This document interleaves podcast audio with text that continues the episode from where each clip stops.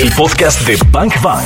Wow, con la invitada de hoy es Rox Quintana, que fue participante de Masterchef y ahora es influencer gastronómico. O sea, Rox, a ver, entrémosle a este asunto. ¿Cómo, cómo eliminamos el tema, por ejemplo, en los niños hay como un factor ahí de miedo a ciertos alimentos y entonces uno termina un poco como como me lo voy a comer yo para que veas que no está tan malo como crees, ¿no? ¿Qué onda con eso? Eh, bueno, pues si ese es el punto básico cuando vamos a introducir alimentos nuevos a los niños. Primero que nada hay que eliminar el miedo, que los niños no lo vean como algo raro, como algo distinto. Y la forma correcta de hacer esto sería haciendo que ellos se sientan familiarizados con los alimentos, poniéndoselos de a poquito en ciertos alimentos que ellos ya ubican. Y por supuesto, el ejemplo de nosotros mismos vendérselo, pero con alegría. O sea, no vendérselo como desde un principio diciéndole, ay, esto no te tiene que dar miedo. Es más bien como, mira qué rico está. Oye, o el, te lo tienes, que comer. Uy, no. No, pues lo vomitas. Eso es una lucha, aparte se convierte en una lucha ahí, ¿no? En una cuestión de a ver quién gana. Claro. Yo, yo, por ejemplo, Rox, algo que hago mucho es la asociación. Es decir, mi hijo está traumado ahora con los superhéroes. Entonces agarro toda la comida verde que exista y le digo que eso come Hulk. Que por eso Hulk es verde. Es verde, claro. entonces, sí se lo come, ¿verdad? Claro, le entra el brócoli, pero con, alegría, con singular alegría, porque dice, pues me voy a poner como Hulk. Y vivió engañado toda su vida. Y cuando sea grande, me va a odiar. Y cuando vaya al psicólogo, va a acusar a su mamá de que le dijo que sí comió brócoli. Le va a hacer una regresión y va a vomitar brócoli. de todas maneras, nos vamos, de todas maneras, de todo se va a traumar. pues sí, sí, total. algo bueno. Es, ese es un buen tip, ¿verdad, Rox? Sí, ese es un tip maravilloso. Con todo lo que ellos vean como no solo que, que, se sientan familiares, que incluso les guste, esa es la mejor manera de colarles las, las cosas saludables, haciéndoles esa asociación este, y que ellos se sientan cómodos y tranquilos con comerse eso de esa forma. Y cuando, cuando nos dices poner el ejemplo, es un tema de que en casa todos comamos lo que queremos que el niño también se coma. Claro, porque luego si hay familias que hacen esa parte de sentar al papá a comerse unos taquitos de barbacoa y enfrente del papá comiendo barbacoa el niño con su platote de verduras. Entonces, claro que el niño lo va a ver como, ¿por qué si mi papá está comiendo eso, yo me tengo que comer eso? Eso es discriminación Y es, al fin de cuentas, creo que todos los que son papás ya saben esto, ¿no? La mejor forma de enseñar siempre es con el ejemplo. Entonces, qué mejor que el niño vea que tú también estás disfrutando verduras, que es parte de tu día a día el sí comer esas verduras, él lo va a ver de lo más natural del mundo. Entonces, esa es la forma correcta de pues de empezar a que ellos coman saludable. Y por supuesto que entre más chiquitos mejor. Claro. Porque luego ya crecen y ya tienen los prejuicios de que prefieren lo dulce o prefieren el azúcar, prefieren lo refinado. Pues qué mejor que desde niños se les den las cosas naturales. Oye, Roxy, este verano que bueno, tenemos a los niños en la casa y hay que hacerles menú y de desayuno, comida y cena. Y porque digo, hay muchos que en la escuelita les dan el desayuno, ¿no? Y incluso la comida también. Este, pero ahora que están en casa, ¿qué les hacemos? ¿Qué les damos? ¿Cómo, cómo hacemos eh, platillos rápidos, sencillos, creativos para ellos? Bueno, lo primero que yo recomiendo es incluyan a los niños. Porque también luego las mamás en estos días andan muy en cómo mantengo ocupados a mis hijos, qué hago con ellos. Entonces, ¿por qué no incluirlos en la cocina? Que ellos vean, que ellos vean como algo natural. Aparte, esta parte es muy padre porque los niños hacen autoestima, se sienten incluidos, se sienten importantes y sienten que lo que ellos están comiendo no es porque la mamá se los está imponiendo, es porque se les dio esta gama de opciones. Mira, tienes plátano, tienes manzana, tienes todo esto, ¿qué quieres comer? Tú elige qué pones en tu platito y entonces ellos se sienten muy importantes y no sienten que se están traicionando a sí mismos, sienten que están siguiendo lo que ellos ellos creen que ellos decidieron. Ese es buenísimo, dale opciones. Y eso, aparte de todo esto, hace que ellos se sientan con autoestima. Cuando los niños se sienten escuchados, en automático se sienten importantes y van a seguir ese camino. La verdad es, que es, un hit eso de incluirlos. Sí, claro. no hay niño que se resista a, cocinar. No, lo aman, les encanta. Entonces creo que es un muy buen consejo. Les digo una cosa. ¿Qué? Yo casi no me meto a la cocina. Los sábados sí. Los sábados a mi hijo le encanta que haga hot cakes pero los hago de, con un harina especial, etcétera, etcétera. Eso, eso me gusta hacer. Gracias, bye. pero me encanta Masterchef. O sea, de verdad, o sea, me encantaría ser una participante, pero no, pues no, no se me dio ese asunto. A mí me encantan los programas de gastronomía. Sí, los me encanta verlos, pero no sé cocinar. estarlos viendo se te antoja todo lo que ves. Oye, Rox, En yo... mi caso, yo todo quiero cocinar. Todo lo que veo que hacen, Claro. digo, quiero hacer eso, quiero hacer eso, quiero hacer eso. Claro. Yo, yo siempre he creído que el, el proceso de, de cocinar es un proceso terapéutico. Totalmente. Porque, por ejemplo, yo cuando no tengo un muy buen día, digo, sí me gusta hacer un montón de cosas, pero entre ellas, una de mis opciones terapéuticas No, es pero no, no. Yo les voy a decir a las dos que lo siento, pero no, ¿eh? O sea, para ustedes es terapéutico, pero a mí me pones a cocinar y sería lo más traumático del mundo. No, mira. No, sí. Es que ve, es que ve. Es que cuando te pones a picar, por concepción de la ejemplo, idea. te pones a picar y ¡fum! ya, o sea, estás Se picando. me pero resbala el jitomate. se te no, Lloro con la cebolla. Franco. Ay, te O voy a sí, invitar no. a cocinar. Eso sería traumático para mí. Y además es un proceso súper creativo en donde, en donde sacas Le todo. inventas, le inventas. Sí. haces Están mal de su cabeza las dos. Me voy a salir de este programa. Fíjense, ese es un punto más para iniciar a los niños desde chiquitos en la cocina. Yo nunca jamás en la vida he escuchado a alguien que me diga, sé cocinar y no me sirve de nada cocinar. Y sin embargo, sí conozco muchas personas que no cocinan y que les trauma, que no les gusta, que... Y todos necesitamos cocinar en algún No, punto. la claro, yo lo hago, Con más pero- razón desde todos podemos chiquito- cocinar. No, yo claro. también digo, con más razón desde chiquitos involucrarlos, que se sientan confiados y seguros en la cocina, y esa es la base. Es una experiencia divertida, sí lo Sí, puede ser. Muy. y Perdón más por cuando todo. es en familia. Cuando Perdón es en por todo. Es padrísimo. Sí, claro. Bang Bang. Un bazucazo a tu cerebro. Rox, vamos a entrar a la onda de las recetas, pero me, llamó mucho la atención lo que pones acá en tus notas, de que hablas sobre no imponer castigos y darle un enfoque mucho más positivo a la hora de, pues, invitar al niño a que pruebe algo. Las mamás luego tendemos un poco a eso, a que si no te lo comes... Así te va. Sí, o también mucho lo de condicionar el postre. ¿Te comes tu sopa o no hay postre? Error. Porque entonces los niños hacen una asociación negativa con lo dulce y lo salado. Ellos van a tender todo el tiempo a buscar a escondidas lo dulce porque es ese premio secreto que no me da mi mamá, sino como. Entonces, eh, los expertos recomiendan que lo que se les dé sean premios de otra índole que no tengan que ver con la comida. Sí te doy un premio si te comes toda tu comida, pero que sea quizá te voy a dar más tiempo con tu tablet, quizá te voy a dar más tiempo fuera con tus amigos, vas a usar más tu bici, lo que sea, Ya. que sobre lo que haya reglas establecidas en el hogar. y es algo más cosas. positivo, ¿no? Y es, ajá, es como usar el refuerzo positivo para que ellos tengan esa buena idea de que si se comen su comida van a tener esos premios. Es, es así la forma correcta. Ese es un gran tip, ¿eh? Muy bueno. O sea, no, no asociar para el niño el postre con algo bueno y premio y lo otro como con una obligación, porque entonces automáticamente como somos los seres humanos de contras, Claro. Pues siempre vamos a escondidas, querer a sí, escondidas. escondidas se va, se va como a convertir en esto furtivo, ¿no? Si no me lo da mi mamá, yo solo voy a buscar mi postre, pero escondidas. Claro. Y entonces, bueno, ¿con qué receta vamos a empezar? Eh, vamos a empezar con esta receta, aparte de que es muy rica, es de lo más fácil. Y como pueden ver, es sumamente rápida de hacer. Es espagueti con calabacita y zanahorias. Aquí lo que se trata es lo siguiente. La zanahoria y la calabacita la vamos a picar de forma que quede a lo largo de la verdura lo más delgadito posible. Para que a la hora de que lo cocemos y lo presentemos en el plato parezca que son muchos espaguetis de varios colores.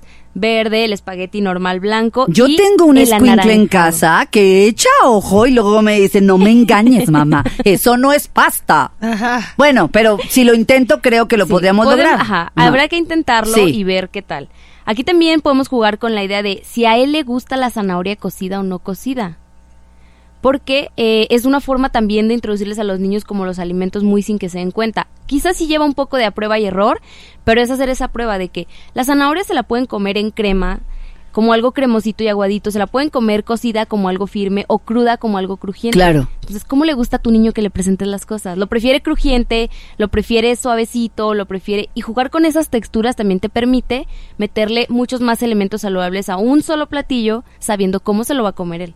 Y hay unas cositas que ya venden, ¿no? Para hacer espagueti con, eh, De con la cala- una calabacita. Con calabacín, con claro. Que de hecho sí pienso en un calabacín, por ejemplo, si, que si está preparado, incluso que tiene el sabor de la salsa del espagueti, creo que Sí es- pasa por espagueti. suena más antojable que la calabaza de otra manera, ¿no? Claro, O sí, sea, por supuesto. La calabaza de un caldo, pues no. O por ejemplo, eh, aquí va un tip, ¿no? Un tip de, mam- de mamá preocupada. Este, porque el escuincle no quiere nada más que sopita. Que, que ya lo había compartido creo que un Sí. día, ¿no? ¿Cómo hacer, por ejemplo, yo la salsa, la salsa de la pasta? eh, medio lo engañé y lo que hice es que pues cocí la papa, la zanahoria, el chayote, la calabaza, todo lo que quieras, lo cocí y con el caldo del pollo lo reduje y entonces ya hice una salsa y pues él, él se comió eso. una sopita Ese de es un fideo. Claro. Sopita de fideo de mamá, ándele, pues sopita de fideo, pero en realidad estaba comiendo pollo, verduras, Todo lo ¿no? que sí Todo. se tiene que comer. Cari Torres y Claudia Franco. Bang Bang. ¿Estás listo? Rox, que es arroba la azucarita, ¿verdad? Arroba la azucarita. ¿Por qué ¿Por arroba qué la azucarita? Eso no sabía. Es por una peladez.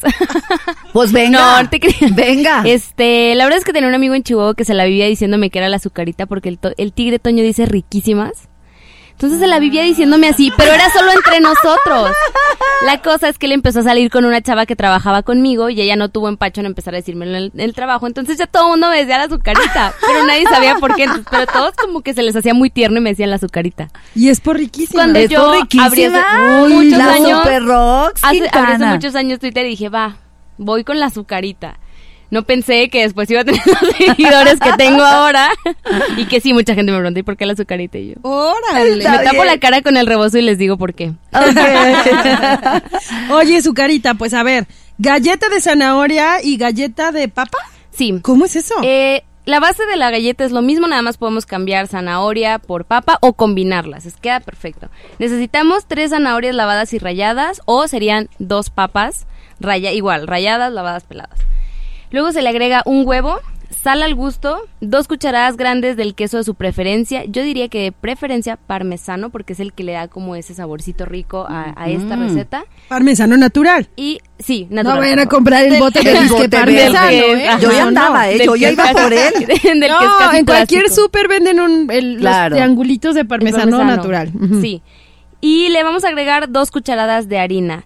La forma en la que hacemos esto, y esto lo pensé porque es divertido hasta para los niños. En un bowl ponerlos a ellos a que con las manitas Claro. revuelvan bien, bien, bien esto hasta que formemos como una masita.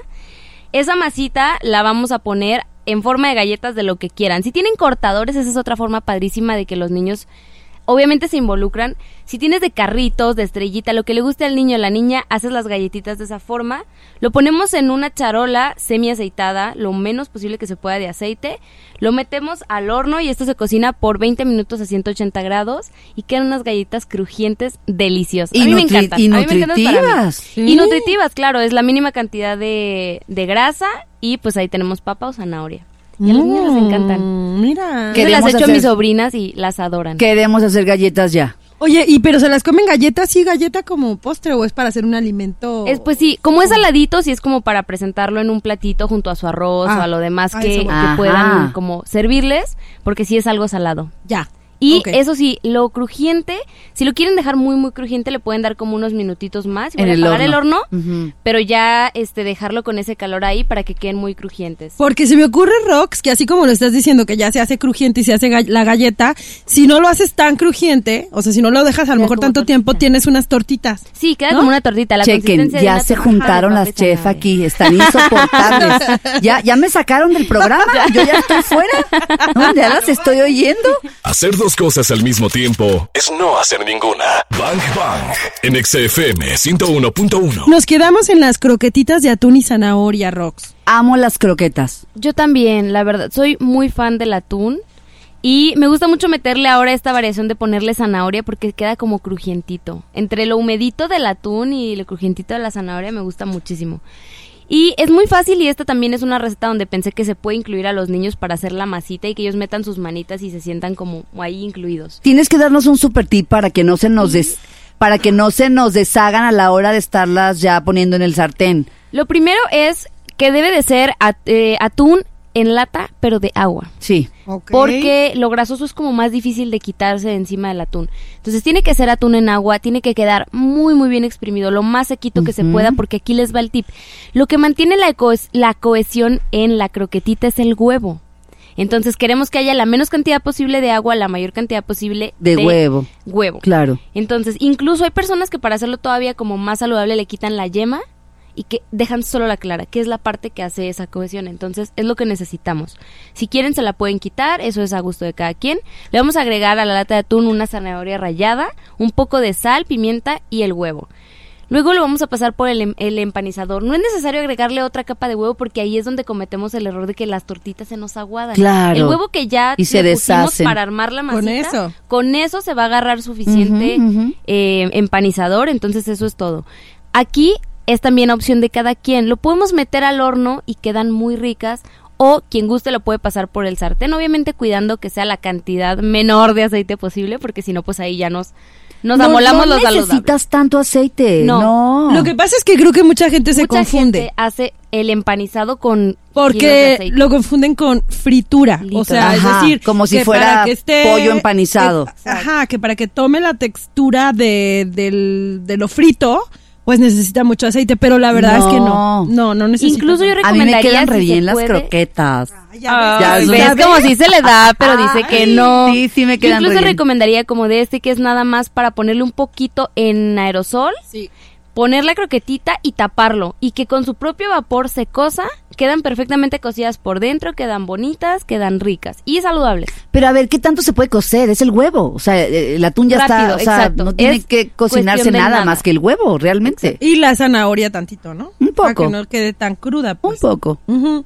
Pero creo que es muy sencillo como lo está Sí, diciendo es muy muy sencillo, es fácil, rápido y no hay ningún elemento de peligro aquí salvo el calor, manejarlo correctamente con los niños, pero no hay cuchillos, no hay nada que pueda como lastimar al niño, entonces es una de las recetas que es muy fácil incluirlos para que ellos la hagan. Genial. Ahora vamos con el bowl de pollo con verdura. Ay, este me encanta, porque este sí puse a mis sobrinas a hacerlo y por eso se me ocurrió. a ver. Eh, aquí lo que vamos a hacer es que necesitamos la pechuga de pollo, la vamos a envolver en este em, aluminio, no, perdón, no aluminio, este plástico que usamos para cocinar. ok. Vamos a envolver la pechuga y con un rodillo la vamos a machacar bien hasta que quede lisita, lisita, lo más lisita que se Oh. pueda, por favor.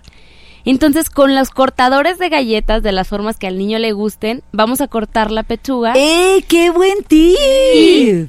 Pues yo, por ejemplo, lo que utilicé fueron pimientos que son de varios colores y a mí me encanta el pimiento. Entonces, sí. usé pimientos y igual los cortamos con los cortadores de galleta y eso lo hice de la misma forma que hubiera hecho el pollo. Primero puse en el sartén este un, po- un poquitito de aceite, este el pollo, sal, pimienta, lo dejé que se cociera un poco y luego ya le fui agregando las verduras. Todo en las Entonces, figuritas. Sí, o sea, todo el en pollo con las figuritas. Entonces, al final queda- se ve súper bonito porque pues quedan todas las figuritas y está muy padre, está rico. los Oye, y ya, los que, y ya que se, gusta. pues ya que se guisó el pollo, ¿mantiene la figura? O sea, si es un Eso sí, dinosaurio. hay que cuidar, por ejemplo, eso, que no sean figuras que tengan picos muy chiquitos. Es lo que te iba a decir. Entre más redondo y más uniforme sea la figura que estamos usando para cortar, mucho mejor va a mantener la figura al haberse cocido. Echas un dinosaurio y te, Sí, y te sale un- sale Pumba, ¿no? O Sí, sea, exacto. ¿cómo? Eh, Sí, exacto. Entonces, entre más grande sea el moldecito que estamos usando el Claro, cortador y menos picos pequeños tenga, mucho mejor va a ser. El podcast de Bank Bank. Me llamó mucho la atención esta receta del bowl de pollo con verduras con formas divertidas porque venía la berenjena y yo te preguntaba, Rox, danos un tip para pues sí saber cómo cocinarla porque es una eh, eh, es una pues verdura la ¿Es verdura? Es Sí, ¿no? Es medio complicadita. Bueno, a ver, pues. técnicamente se supone que todo lo que tiene semillas es fruta. O sea, Entonces incluso el ser fruta. Claro, sí sabía Sí, que el pero aguacate tenemos era una como la tendencia a decir que todo lo salado es verdura Ajá. y Ajá. todo lo dulce, Lo es fruta. Sí, sí, sí, sí. Pero sí, Bueno, técnicamente sería. fruta, verdura, lo que, era ver- ver- berenjena. Lo que sea, la ¿Cómo berenjena. ¿Cómo la cocinamos para que no se haga amarga? Eh, Para que no se haga como chiclosa. La forma con todos los vegetales que utilizamos, que vamos a pasar por calor y que tenemos ese miedo de que se nos hagan amargos o chiclosos, es marinarlo un poquito en vinagre blanco con un poquito de sal y pimienta. Igual que marinarías carne, lo dejas unos minutos ahí metido en el vinagre y solito va a conservar como su textura. Mira, esa ya la anoté. Ya la Muy notaste. bien. Vamos con la siguiente receta que son palitos de papa y betabel al horno. Sí, esta es una forma de venderles una versión más saludable a los niños de las típicas papas a la francesa que todos amamos. Claro. Entonces sería hacer papa y betabel picado de la misma forma que picaríamos papitas a la francesa. Y lo que vamos a hacer es que en vez de pasarlas por aceite las vamos a meter al horno.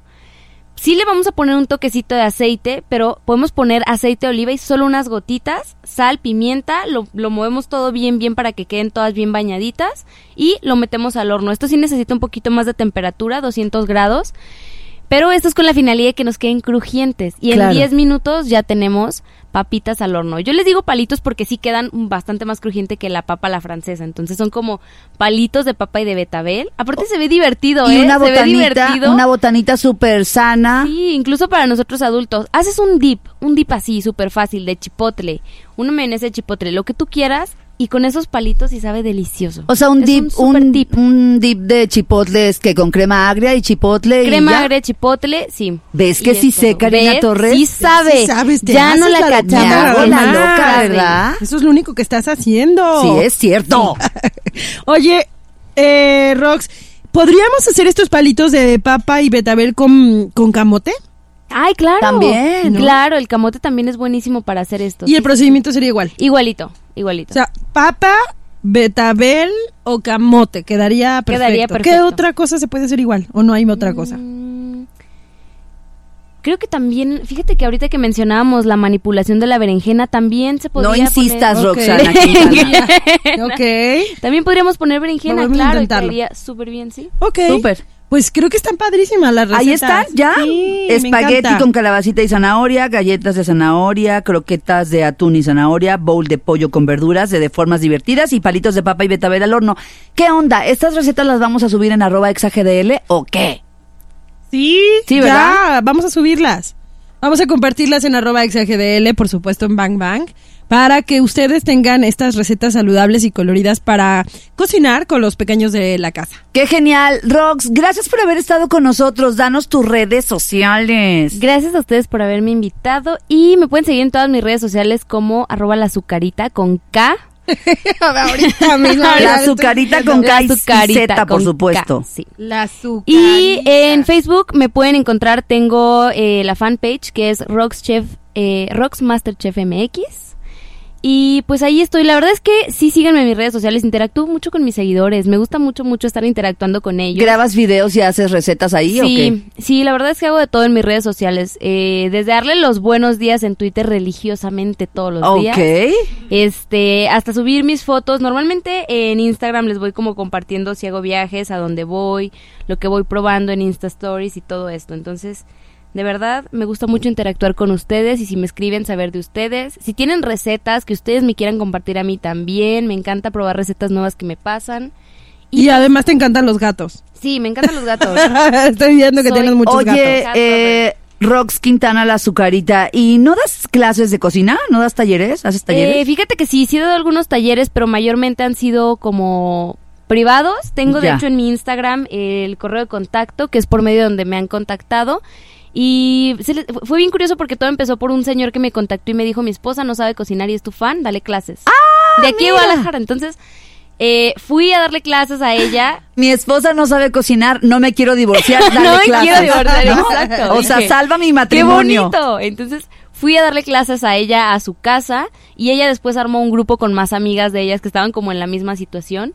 Este, y entonces ya así se ha ido como expandiendo. Luego ha sido a niños, eh, ha sido en algunas escuelas, pequeños cursos. eh, he andado como haciendo mucho estos meses. Ya te estoy siguiendo y veo tus fotos cuando estabas en Masterchef con Ay, tu gracias. mandil que decía Rox. Bueno, qué maravillosa experiencia que le vas a guardar para toda la vida. Sí, para toda la vida me la llevo en el corazón. Rox, gracias por haber estado acá entonces. Muchas gracias a ustedes por invitarme. Cuando gusten yo les puedo pasar todas las recetas que quieran. Gracias, Rox. Ya, ya me di cuenta que no soy tan mala. No eres nada Ya mal. me Eso es di lo mejor cuenta. del día de hoy.